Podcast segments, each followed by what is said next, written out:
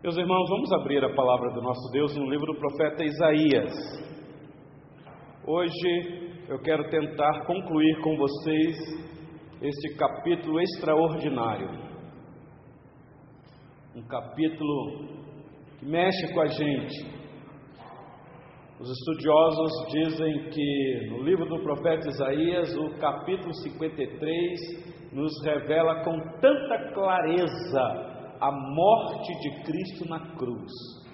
Alguns chegam até a dizer que a impressão que se dá ou que se tem é que o profeta Isaías, como que transportado para o futuro na sua época, estava assentado ao pé da cruz, contemplando os sofrimentos de Cristo e começou a descrever. Claro, isso é uma figura de linguagem.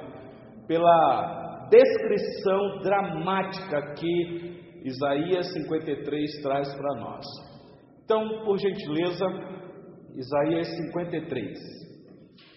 Os irmãos já presenciaram aí a exposição dos versículos de 1 a 9, que semana passada nós fizemos aqui junto com os irmãos. Hoje eu quero concluir dos versículos 10 a 12. Mas eu vou ler do versículo 7 ao 12. Eu não vou ler todo o capítulo, porque nós já fizemos aqui uma exposição é, é, detalhada com os irmãos, mas eu vou ler do versículo 7 até o versículo 12, mas a exposição se dará a partir do versículo 10. Tá bom, meus irmãos? E como é estudo bíblico, não deixa só o pastor falar, você pode dar a sua opinião, contribui, ajuda, porque às vezes o pastor não consegue ter uma visão do todo, e aí você ouvindo, você pode ter, e uma contribuição sua ajuda até mesmo o pastor no entendimento do texto, tá bom? Eu sei que o pastor tem a tendência de falar, falar, falar, quando vê o tempo ah, passou e quase ninguém falou, mas estudo bíblico é para a gente aprender junto aqui, tá bom? Então acompanhe a leitura aí, por gentileza. Diz assim a palavra do nosso Deus. Ele, ele aqui nós já identificamos que é o Messias, o ungido de Deus, Cristo que haveria de vir. É uma profecia do servo sofredor. Ele foi oprimido e humilhado, mas não abriu a boca. Como cordeiro foi levado ao matadouro e como ovelha muda perante os seus tosquiadores, ele não abriu a boca. Eu disse semana passada que aqui é uma atitude de ato voluntário de Cristo. Ele, ele foi levado à cruz, mas aquilo foi um ato voluntário dele ele se deixou ser levado para a cruz, ele não abriu a boca, e é uma linguagem dramática para quem conhece aqui. Eu não sei quantos de vocês já presenciaram a morte de uma ovelha ou de qualquer outro animal. Aqui a linguagem é de quando a ovelha ou o cordeiro era levado para o matadouro, local de sacrifício, de sangrar o bichinho ali. E a figura é que o animalzinho não reclama, até porque ele nem sabe o que é que vai acontecer com ele. Que o dono dele alimentou ele a vida toda e agora então chega o momento de sacrificar. Ele poderia muito bem achar que o dono está levando ele para um lugar para poder alimentar ele mais uma vez. Mas mal sabe o bichinho, sabia o bichinho, que ele chegaria ali naquele lugar de, de, de morte e iria ser sangrado. E aqui então isso é aplicado à pessoa de Cristo. A diferença é que o Senhor Jesus sabia o que iria acontecer com ele. Versículo 8: Por juízo opressor foi arrebatado, e de sua linhagem, quem dela cogitou? Portanto, foi cortado da terra dos viventes. Por causa da transgressão do meu povo, foi ele ferido. E eu já expliquei para vocês o que significa ser ferido ele recebeu no seu corpo santo os nossos pecados, que no antigo, é, é, no antigo Oriente aqui era a lepra, que fazia a pessoa ser uma pessoa rejeitada da sociedade, repugnante, ferido, ferido de Deus, né? Designaram-lhe a sepultura com os perversos, mas com o rico esteve na sua morte, posto que nunca fez injustiça nem dolo algum se achou em sua boca. Nós que conhecemos os relatos dos evangelistas que trazem para nós a, a, a, a vivência que o Senhor Jesus teve aqui no nosso meio, quando aqui esteve, mostra a, a atitude dele. Não só exemplo, mas vida, mas vida. Então, meus irmãos, eu quero hoje ver a partir do versículo 10, porque nós paramos semana passada no versículo 9. E aqui eu já digo para vocês que dos versículos 10 a 12, quem somos nós aqui nesta noite, meus irmãos, para falar do que vai vir aqui agora pela frente? Aliás, a gente não deveríamos nem ousar em falar do que já falamos aqui.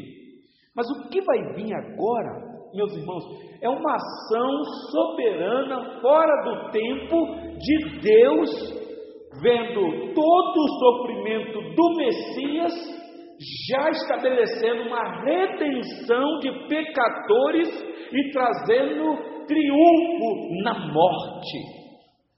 Pare para pensar nisso. Porque nós somos seres do tempo, mas o eterno é atemporal. E a gente fica pensando: quando é que o Filho de Deus morreu? Para nós que somos limitados no tempo, morreu há quase dois mil anos, lá próximo a Jerusalém, fora da cidade de Jerusalém, naquele monte chamado Gólgota Monte da Caveira. Mas a pergunta que nós poderíamos tentar responder é: quando é que ele morreu? Então, aqui é uma manifestação do grande amor de Deus por seus escolhidos. Eu vou frisar nisso. Semana passada, conversando com o querido irmão João Alex, que está aqui, falando exatamente sobre esta questão de que nós temos um Deus todo-poderoso que na eternidade fez uma escolha segundo o seu bel prazer isso não faz dele um Deus injusto e nem um Deus que faz acepção de pessoas, porque ele escolhe povos de todas as épocas, de todas as tribos, de todas as nações. Ele não faz acepção de pessoas, escolhendo um grupinho de tal lugar apenas. Que plano, meus irmãos, extraordinário. Que plano extraordinário de redenção, preparado desde a fundação do mundo. Eu quero dizer isso porque não é coisa da nossa cabeça. O apóstolo Paulo, minha irmã Beth, na carta que ele escreveu aos Efésios, no capítulo 1, versículo 4, quer ver? Antes de nós começarmos a exposição dos versículos de Isaías, Efésios capítulo 1,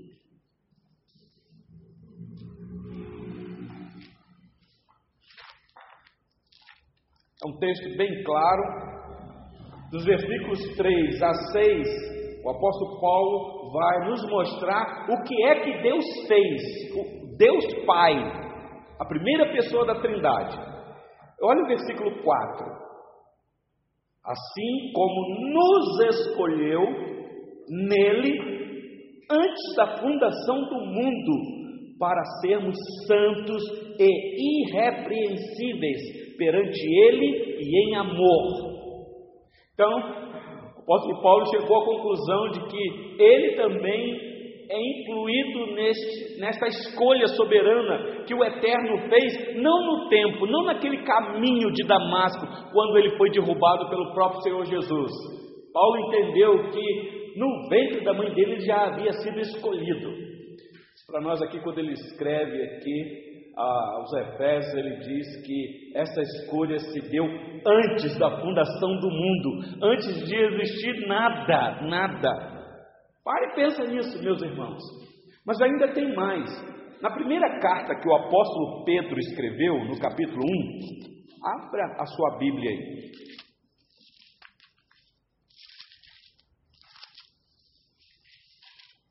Primeira carta de Pedro, capítulo 1, versículo 20. Aliás, deixa eu ler o versículo 19. Mas pelo precioso sangue, grave esta palavra sangue aí que nós vamos utilizá-la bastante aqui. Mas pelo precioso sangue, como de cordeiro sem defeito e sem mácula, o sangue de Cristo, conhecido com efeito antes da fundação do mundo, porém manifestado no fim dos tempos, por amor de vós. Preste atenção nesse detalhe, minha irmã Luana, que a gente fica pensando assim: o sangue do Messias foi derramado no madeiro, foi mesmo, literalmente. Mas, meus irmãos, o que o apóstolo Pedro está dizendo é que esse sangue foi conhecido antes da fundação do mundo. Então, é o que os teólogos dizem, chamando, o, é, é, quando se estuda teologia, o conselho da trindade. De maneira que eu não sei explicar direito, mas os estudiosos dizem que na eternidade, no conselho da Trindade, Pai, Filho e Espírito Santo se reúnem num conselho santíssimo. O pai chama o filho e conta para o filho o plano que ele tem. Um plano maravilhoso, um plano extraordinário de redenção. E o filho se rende àquele plano do pai. É interessante, Diácono Kênio, que neste plano o pai fala para o filho: Você vai morrer por alguém que eu vou escrever neste livro. E aí então ele pega o livro da vida e entrega nas mãos do. E quando o filho pega este livro, que é o livro da vida, com todos os nomes inscritos neste livro, de todos os eleitos de Deus em todas as épocas até a consumação do século. Pasmem vocês, quando o filho pega este livro na eternidade, ele sangra, ele morre.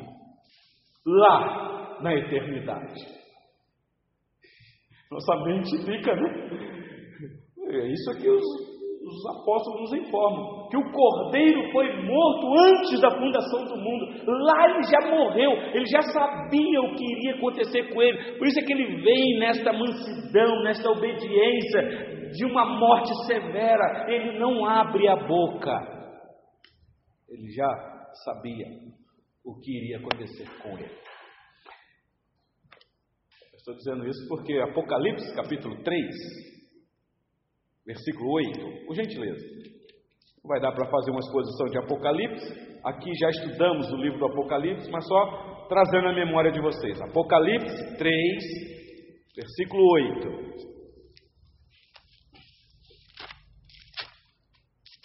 Diz assim a palavra do nosso Deus.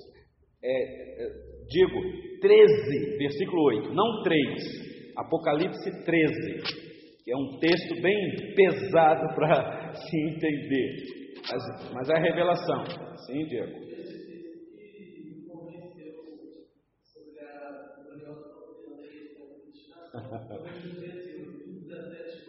Sim. Pois é, aí não tem. Está claro. Está, não, tem, né? é, não tem contra, não tem como contra-argumentar. Olha Apocalipse 13, versículo 8.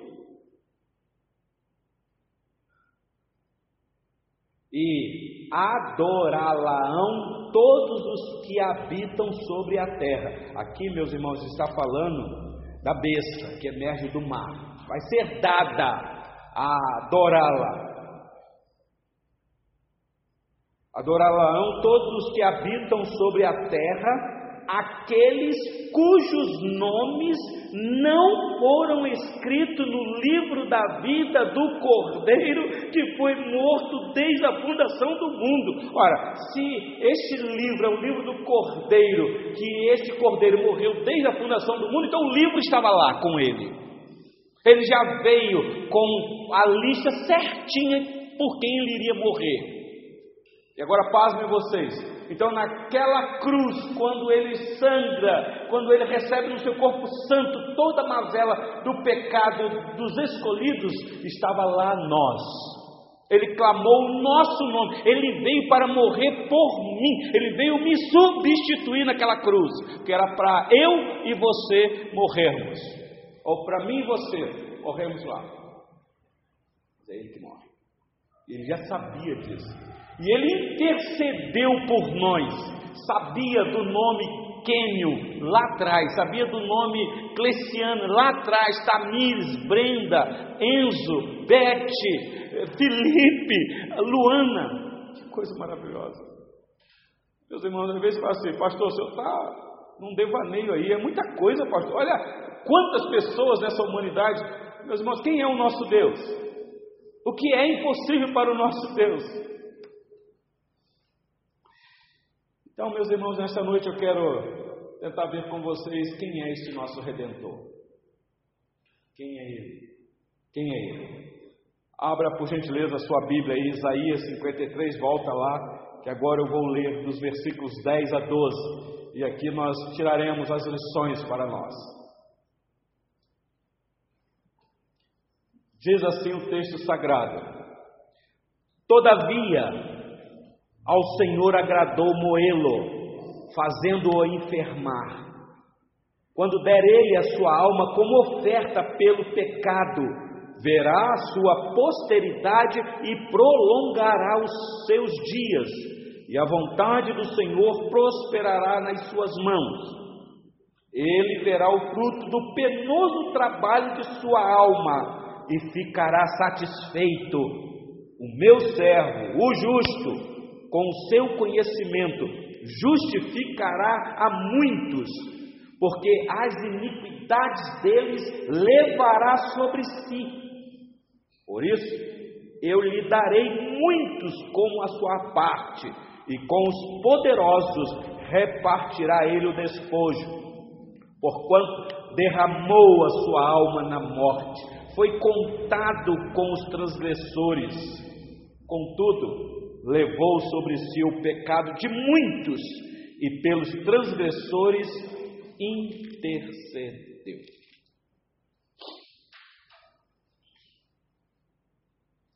É assustador. Quem somos nós para falarmos de uma obra tão gloriosa, de uma obra tão eterna, de uma obra fora de tudo que nós conhecemos? Quem somos nós, meus irmãos, para estarmos aqui diante deste relato. Quando eu, eu disse aqui para os irmãos que há um livro escrito,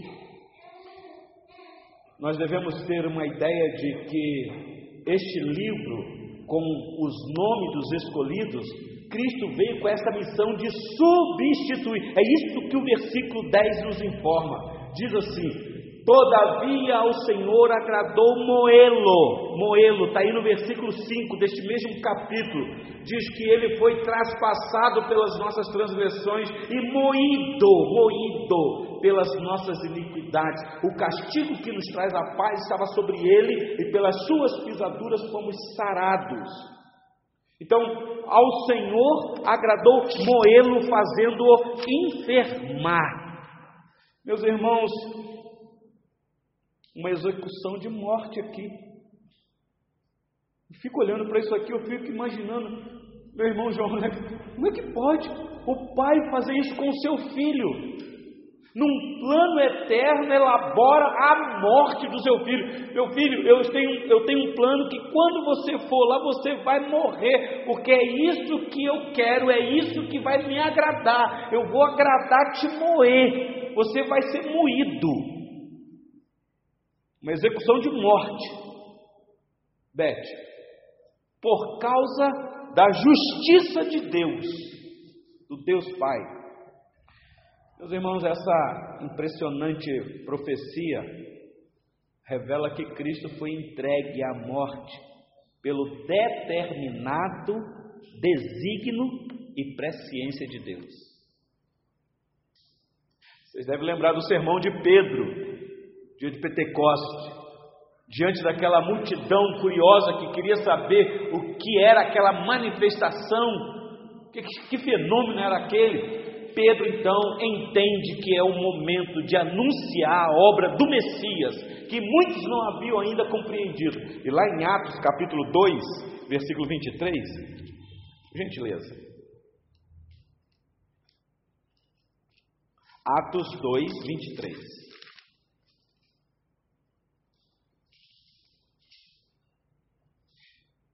Na verdade, o versículo 22 e 23. Varões israelitas, atendei a estas palavras. Olha só, ele chama atenção, Luana.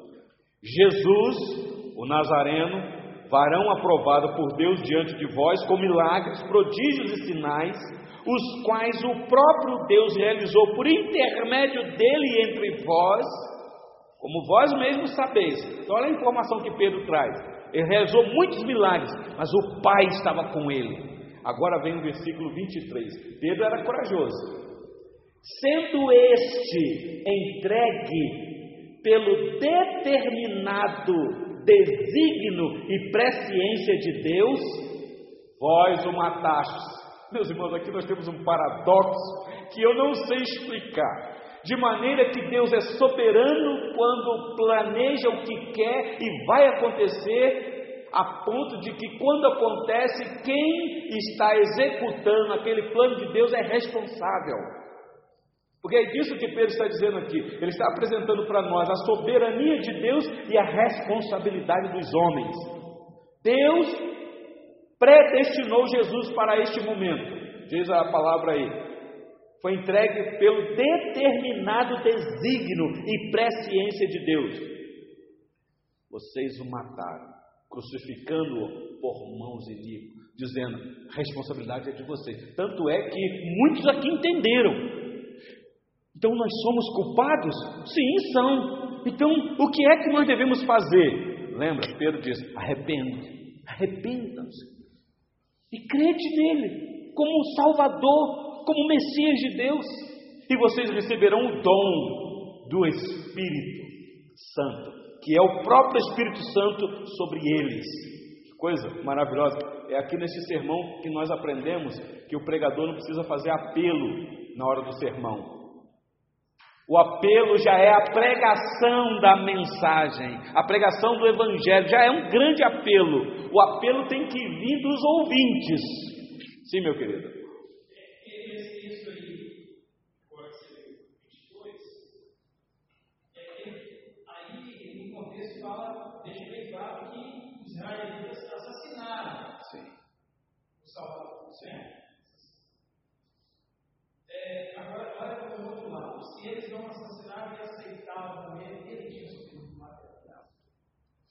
Pois é, por isso que foi determinado. O, o pecado, ele, o papel, o, eles assassinaram aqui. É. Sim, sim, sim. As coisas simples a gente poderia entender. Sim, sim. Para fazer sentido isso da. Pois é. Lembra, meu querido irmão João Alex, eu disse que ele não morreu na cruz. Ele morreu antes da fundação do mundo. A cruz foi a consumação do plano lá na eternidade mas até aqueles a quem haveria de matá-lo já estava dentro do plano de Deus. Judas dentro dele. Ai daquele por quem ele vai ser traído. Mas foi Deus que determinou isso. Então, meus irmãos, de maneira que eu não sei explicar para vocês detalhadamente, Deus é soberano e determina tudo.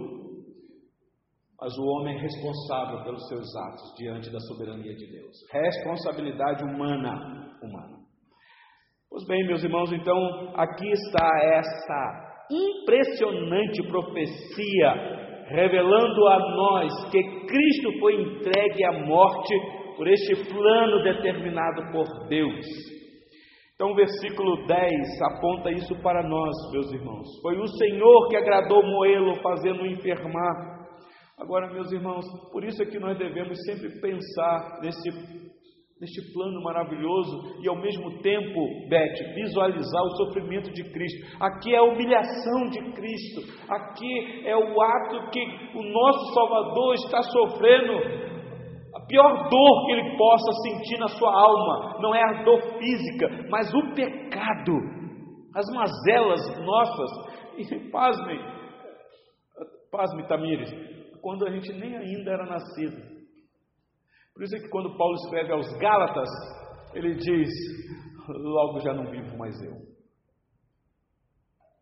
Mas Cristo vive em mim. E esta fé que eu tenho, ou é, no Filho de Deus que me amou, ele aponta, aponta, para uma particularidade que me amou e se entregou por mim Espera lá, ele poderia ter dito, porque ele está falando para um grupo de igrejas na região da Galácia. Ele poderia ter dito assim: olha, agora nós devemos viver não para nós mesmos, mas é Cristo vivendo em nós, porque ele morreu por nós e agora ele vive em nós. Não, ele aponta para uma particularidade. E olha que Paulo, quando Cristo morreu, ainda era Saulo, legalista. Mas quando a graça o alcançou, ele entendeu que lá naquela cruz ele foi crucificado. Por isso é que ele disse: Estou crucificado com Cristo, logo já não vivo mais eu. Então é uma substituição que Cristo fez individualmente para cada um que ele veio morrer. Então naquela cruz estava crucificado Elton, logo já não vivo mais eu. Estou crucificado. Claro, Paulo não estava crucificado, ele falou aquilo ali no sentido que ele entendeu qual foi a missão que Cristo veio realizar aqui: salvar pecadores. Aliás, foi isso que ele disse para Timóteo. A primeira carta dele, no capítulo 1, versículo 15, falando sobre a palavra de Deus, é, dizendo que é, é digno de toda aceitação, que Cristo veio ao mundo para morrer por pecadores, dos quais, dizendo Paulo, eu sou o principal. Pensam, meus irmãos, que homem de Deus que entendeu quem ele é e quem era o Salvador dele. Então foi o pai que agradou Moelo. Olha o versículo 11 aí comigo, meus irmãos. Ele verá o fruto do penoso trabalho de sua alma e ficará satisfeito. Presta atenção nisso daqui. O filho já sabia o que lhe estava por vir, sentiu isso no seu corpo físico, a ponto de se quebrantar diante do Pai, se possível fosse passar aquele momento, mas contudo ele não queria fazer a vontade dele, porque ele sabia que haveria uma recompensa por aquilo que ele iria realizar. É o que nós estamos vendo aqui, meus irmãos, no versículo 11 uma recompensa pela sua obra bendita. O versículo 12, digo, versículo 13 do capítulo 52, nós falamos isso daí. Aqui é o, o servo exaltado. Diz aí o versículo 13 do capítulo 52 de Isaías: Eis que o meu servo procederá com prudência, será exaltado e elevado e será muito sublime. Vai vir a noite escura da alma dele, vai padecer, mas a alegria vai vir pela manhã, no romper do dia daquele domingo. Então, meus irmãos, ele verá o fruto do penoso trabalho de sua alma e ficará satisfeito. Não tem uma ovelha, Diego, que ele vai perder. Todas que o Pai dá a ele, vai vir e ele não perde uma. Ele mesmo disse isso lá registrado por João no capítulo 6. Que coisa.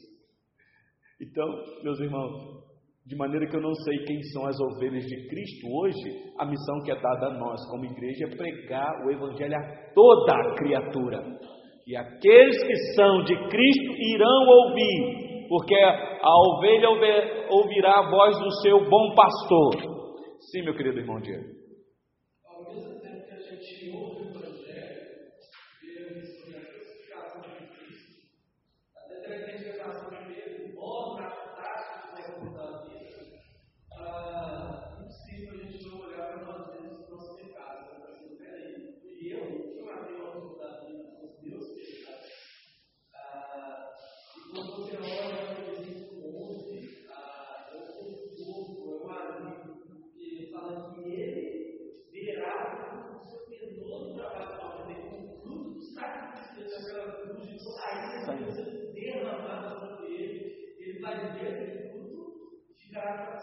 Exatamente. A,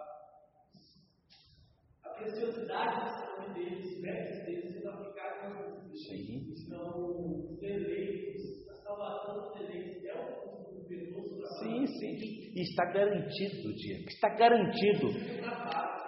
É aqui que nós cremos na doutrina, minha irmã Cleciana, perseverança dos santos. Ou poderíamos dizer, perseverança do próprio Deus na vida dos santos. Eles não vão embora, ainda que tenham vontade. Os eleitos podem até sentir vontade de ir embora, mas ele não tem como ir embora. Ele, não, ele sabe que ele não é dele mesmo. Quem é crente de verdade aqui sabe disso, que já tentou sair, abandonar. Tenta para você ver se você consegue. Não consegue. Você está preso a ele, está ligado. Louvado seja Deus por isso. Por isso. Então, meu irmão Diego, muito bem a, a, a, sua colocação. Ele verá o fruto do penoso trabalho de sua alma e ficará satisfeito. Agora, olha só a continuação do versículo. O meu servo, o justo, com o seu conhecimento, justificará a muitos. Ah, prestar atenção num detalhe: a muitos não a todos. Eu digo isso porque há uma linha de entendimento que Cristo morreu na cruz por toda a humanidade. Então a pessoa é que tem que crer no crucificado para ser salvo. Eu já disse para vocês uma vez, no início da minha a, a conversão, eu pensava dessa maneira, e não foram poucas vezes que eu ensinei dessa maneira. Até que um estudo mais acurado, os olhos se abriram.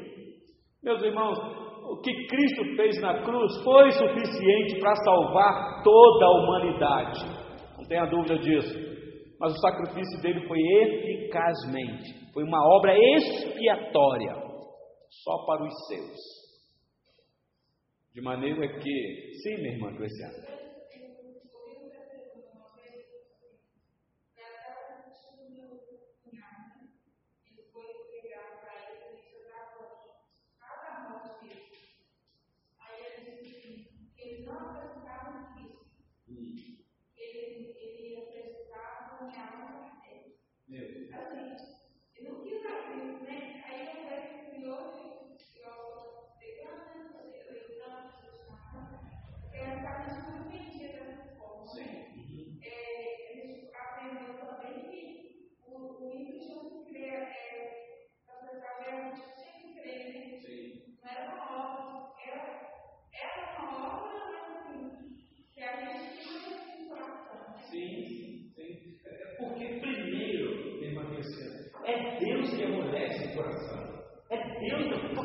Amolecer, o coração fica duro.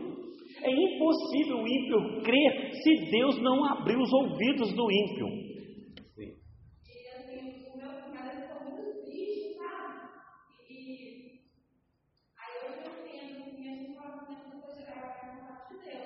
Sim. Esse entendimento. Agora, uma coisa tem que ser dito, minha irmã Cristiana: salvação pertence a Deus. Quem imaginava que aquele malfeitor lá na cruz, que possivelmente fez muitas coisas ruins que levou ele para uma sentença de morte severa daquela, que naquele momento ele iria rogar ao Senhor Jesus por ele. Lembra-te de mim. Lembra disso? o que é que o Senhor Jesus disse? Ali estava um filho de Abraão, no finalzinho da vida dele. Não participou de estudo bíblico nenhum, de escola dominical, classe catecúmena, não foi batizado. Hoje mesmo estarás comigo. Está ali um escolhido. Cristo morreu por ele. O outro não. O outro seguiu o seu próprio caminho.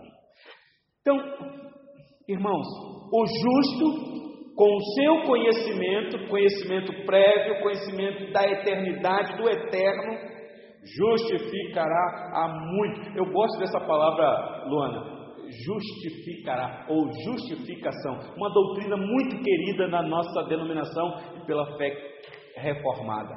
Justificação. Porque nós batemos muito na tecla no perdão. E uma vez ouvindo o reverendo Hernandes Dias Lopes explicando um pouco sobre justificação, eu achei a, forma didática dele fantástica, ele apresentando a justificação. O que é justificação? Porque perdão, meus irmãos, é, é algo que você faz para uma pessoa e pronto, acabou. Tá bom, está perdoado, aquilo que você me fez, estamos quites, você não me deve mais nada, pode ir embora para sua casa, dorme em paz, tudo tranquilo entre nós estamos, né, está perdoado, tetelestai.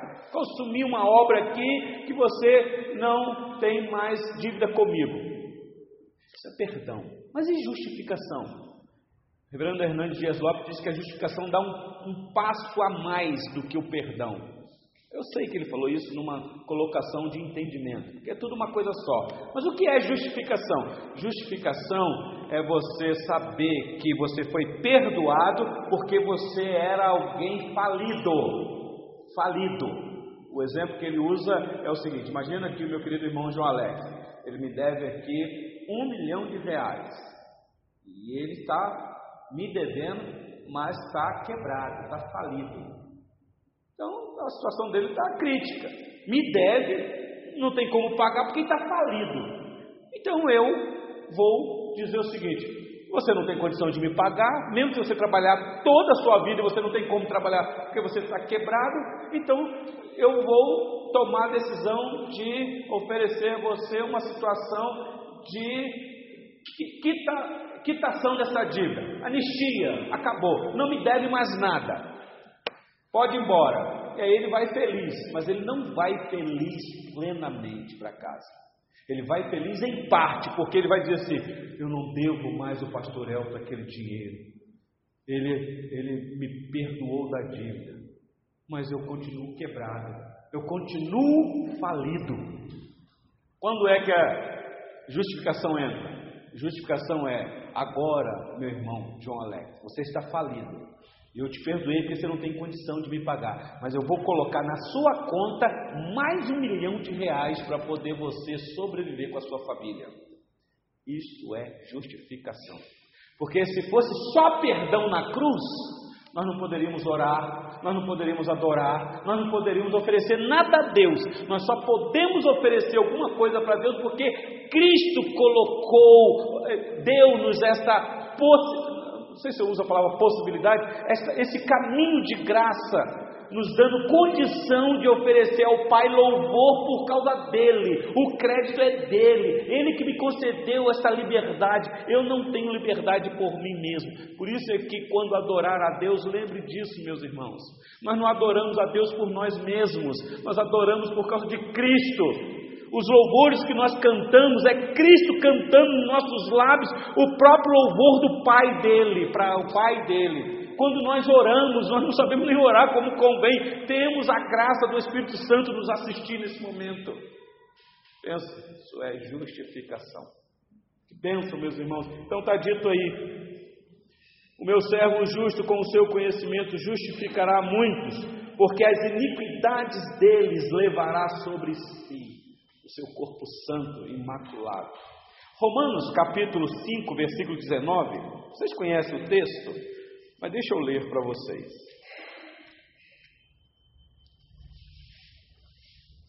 Romanos 5, uh, 5, 1, está aí, tão claro o texto. Mas olha comigo o versículo 19. Porque, como pela desobediência de um só homem, quem é este homem? Adão. Muitos se tornaram pecadores, assim também por meio da obediência de um só, muitos se tornarão justos. Esse muito que Paulo usa aqui, ele está apontando para a totalidade do plano que Deus estabeleceu antes da eternidade. O que Cristo fez foi um plano cabal sobre os, aqueles que receberam a, a sua herança, que herdou de Adão a desobediência. Então, versículo 1 do capítulo 5 diz aí: Justificados, pois, mediante a fé, temos paz com Deus, por meio de nosso Senhor Jesus Cristo. Que bênção, meus irmãos. Justificar é declarar justo. Nenhum de nós aqui nos tornamos justos. Lembre disso. Que às vezes você pode pensar assim, ah, agora então eu, eu, me tornei justo, agora eu sou quase um, um imaculado. Não, nós continuamos pecadores. O que aconteceu na cruz do Calvário foi que ele declarou pecadores justos. Agora, pecadores podem se aproximar do Deus Santo. Não por causa deles mesmos, mas por causa de Cristo, daquela declaração, de maneira que sem essa declaração ninguém pode se aproximar de Deus, ninguém. Deus só nos aceita por causa desta declaração. Está entendendo, meus irmãos? Nesse sentido, nós não estamos livres, nós estamos presos a Cristo, somos escravos de Cristo. Sim, meu querido, você queria falar? Interessante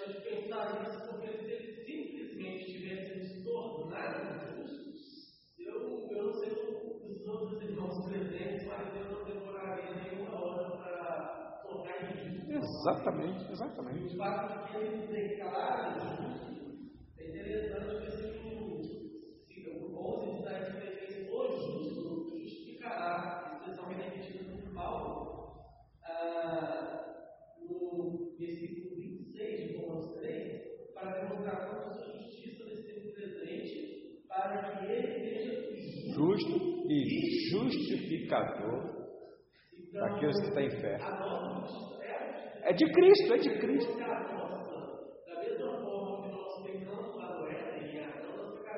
Sim, sim. Agora, como a justiça de Cristo aplicada em nós, nós temos segurança. Segurança. Temos acesso à presença do Eterno. O que é interessante, Diego, é que Isaías, lá para frente, capítulo 64, se eu não me engano, vai falar da justiça nossa, que é como trapo da imundícia.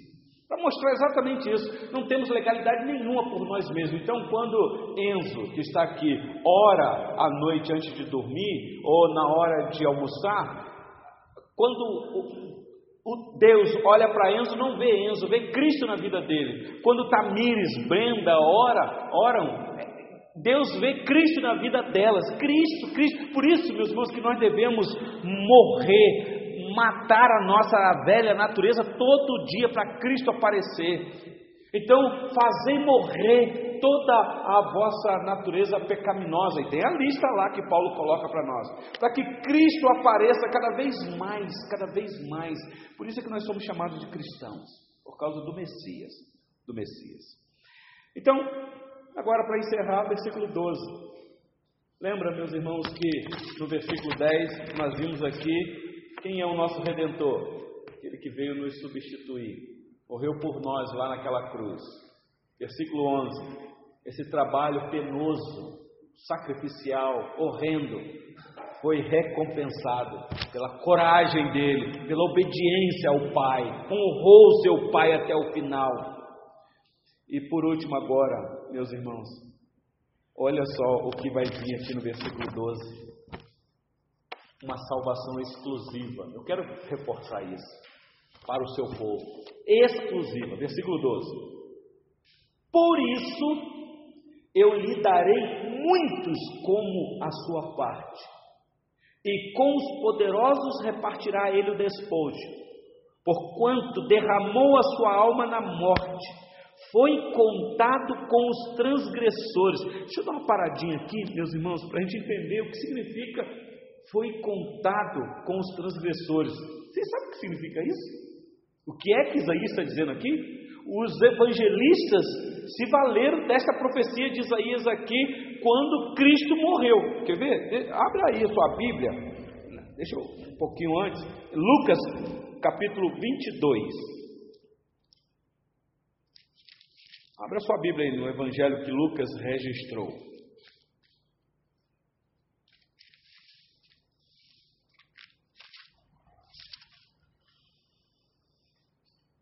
Versículo de número 37. Lucas 22, 37. Pois vos digo que importa que se cumpra em mim, palavras do Senhor Jesus, o que está escrito: Ele foi contado com os malfeitores, porque o que a mim se refere está sendo cumprido. O Senhor Jesus entendeu. Lembra que o livro do profeta Isaías foi escrito 700 anos aproximadamente antes da vinda do Senhor Jesus. Mas olha só o versículo 33 deste mesmo capítulo. O verso 33.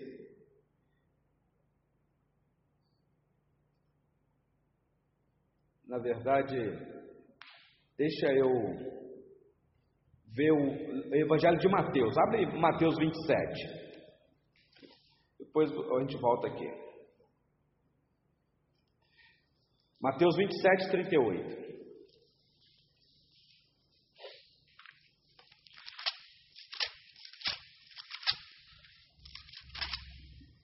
Deixa eu ver se é isso mesmo. 27, 38. É isso aí. Oi? Sim, sim. É, aí, isso é, o 27, versículo 37 e 38 deixa isso claro. Na morte dele, né, diz aí que por cima da cabeça dele puseram aí a escrita da sua acusação, este é o rei dos judeus. Olha o versículo 38. E foram crucificados com ele dois ladrões, um à sua direita e outro à sua esquerda. Ah, na verdade, eu queria achar o texto aqui que diz que ele foi contado com os malfeitores. Mas como ele mesmo disse lá que na sua morte ele seria contado com os malfeitores ou os transgressores, né, como Isaías traz para nós lá, foi contado. Contado é assim, meus irmãos. É, tinha um malfeitor numa ponta, no meio outro malfeitor. Porque está sendo contado, segundo. Porque assim, um malfeitor, dois malfeitores. E no meio, mais um malfeitor. A gente fala isso, a gente fica assustado. Pera lá, pastor, senhor está falando que o nosso Messias eh, era um malfeitor, eh, como diz aqui, um transgressor, é porque ele assumiu a nossa culpa, os nossos pecados, ele se fez maldito naquele madeiro, ele recebeu no seu corpo santo a maldição da lei, meus irmãos como criminoso, é mais pesado ainda. Então, na verdade, se eu morri lá com ele, então quem era aquele transgressor? Elton, criminoso, Diego, Kênio, João, Luana, nos substituindo. Olha que coisa. Vocês já pararam para pensar nisso, meus irmãos? Por isso é que quando nós nos reunimos para adorar, a gente vem com gosto, com satisfação, com alegria, porque essa é a nossa finalidade, tributar ao Senhor glória por tão grande salvação dada a nós, pecadores. A nós, pecadores. E aí, contudo, levou sobre si o pecado de muitos e pelos transgressores intercedeu. É só você ler as sete palavras de Cristo na cruz. A primeira delas, minha irmã Cleciane, Pai, perdoa-lhes, porque não sabem o que fazem. Hoje, ele sentado à destra do seu Pai, intercede por nós. Que coisa!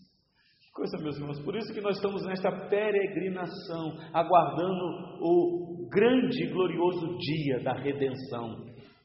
Porque este é o nosso redentor que veio nesta missão de resgate da sua igreja, da sua noiva, do seu povo, povo eleito, nos substituindo na cruz, recebendo a recompensa pelo penoso trabalho que realizou e dando para a sua igreja uma salvação exclusiva, sendo contado com os malfeitores. Meus irmãos, Isaías 53 Isaías 54 vai elevar o nosso espírito em louvor e exultação diante deste quadro glorioso de salvação sacrificial. Meus irmãos, nunca negligencie tão grande salvação.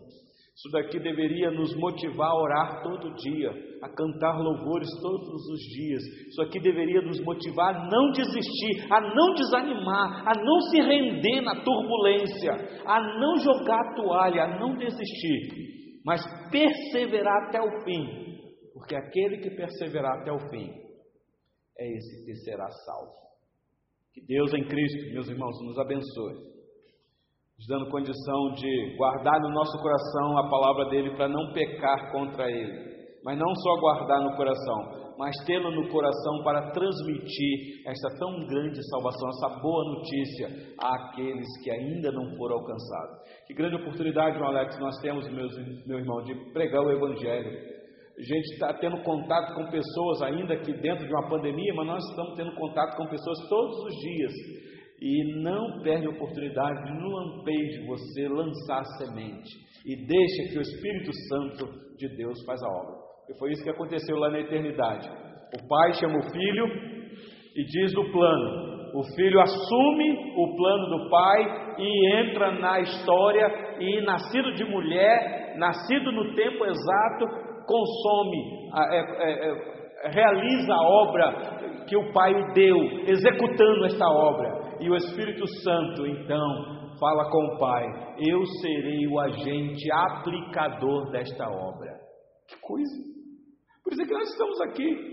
Porque o Pai nos escolheu Cristo morreu por nós e o Espírito Santo nos alcançou com a poderosa graça de Deus, abrindo nossos olhos para enxergarmos o caminho, abrindo nossos ouvidos para ouvir o apelo, dizendo: Vinde, todos vós que estáis cansados e sobrecarregados, e a gente então se rendeu. Aqui estamos, meus irmãos. Daqui a pouquinho nós estaremos à presença dele por toda a eternidade. Deus assim então nos abençoe. Alguém tem alguma pergunta? Gostaria de falar? João Alex, agradecer aí a participação. É produtiva, faz a gente pensar, a gente pensar um pouco mais amplo. Agradeço também, Diego, pela sua colaboração. Mas ah, mais algum irmão? Irmã Cristiane, deu para acompanhar? Tamires, tem alguma dúvida? Deu para. Viu a importância de Cristo na nossa vida? Nesse sentido, meus irmãos, salvação é individual. Eu não, eu não posso dizer eu sou salvo porque mamãe é salva. Mamãe me apresentou o caminho, salvação individual. Eu creio. É assim que é. é louvado seja que você também foi é, é tá, foi criado e está sendo criado dentro de um lar que teme a Deus. Isso é graça, isso é graça. Fico imaginando a Brenda, fico imaginando o Enzo, fico imaginando o Felipe, crianças que têm o privilégio de ser criados dentro de uma família que teme a Deus. Teme a Deus. Isso é graça, mas todas as nossas crianças precisarão crescer e tomar a decisão pessoal delas. É individual, é individual. Beth, tranquilo? Luana, quem?